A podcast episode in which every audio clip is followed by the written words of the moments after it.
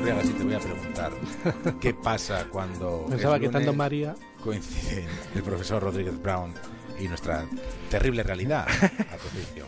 ¿Qué tenemos ahora? Canciones económicas.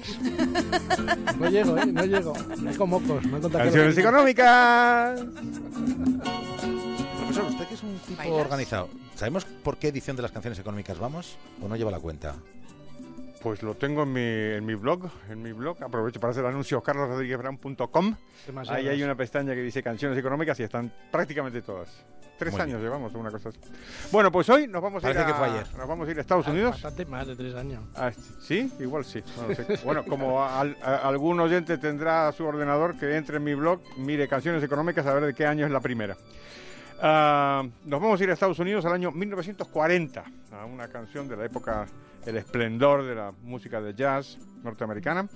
Y, y es una canción que fue famosa y la cantó gente famosa como Ella Fitzgerald y uno, otra versión también de Glenn Miller, la famosa orquesta. Pero esta que vamos a poner me gusta mucho porque es de una cantante que se conoce poco, aunque en su tiempo fue célebre. Había nacido en Samoa.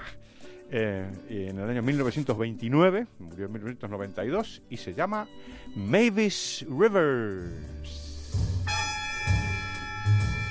The five o'clock whistles on the blink. The whistle won't blow, and what do you think? My pop is still in the factory, cause he don't know what time it be. Bonita canción y bonita cantante, bonita. ¿eh? buena cantante, buena cantante. Mavis Rivers. Bueno, esta canción se llama Five O'Clock Whistle, o sea, el, el silbido, el- la, la- la sirena de las 5 de la tarde que marca el final de la jornada laboral. E imagina una situación en donde la sirena no funciona.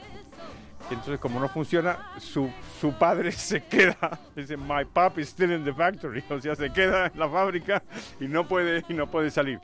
Es una especie de broma de las cosas que funcionan mal. Algún día voy a traer una maravillosa que se llama MTA, que es de un tío que se mete en el metro y había que pagar el metro no para entrar, sino para salir. Y no tenía dinero para salir, entonces se queda en el metro en, en Boston dando, dando vueltas. No digan que son del Kingston Tree.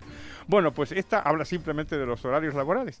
Y es un asunto que me ha, me ha interesado, porque claro, la- los, los horarios laborales son relativamente recientes. Es un invento. En la historia de la humanidad, la gente trabajó simplemente de sol a sol. No había, no había bromas, ni sirenas, ni, ni horarios de, de ningún tipo. Y desde luego, lo que no sucede es esto: es la, esta, esta eh, escena surrealista que imagina la canción que canta Mavis Rivers. Eso de que de pronto no suene el silbato y la gente no sepa cuándo hay que salir de trabajar. Esto rara vez sucede.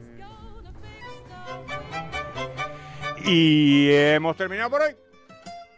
Buena canción, ¿eh? Bonita. Muy Bonita. muy bonita, muy bonita, muy interesante, además con ganas de escucharla ya, además sin la voz del profesor Rodríguez explicaciones.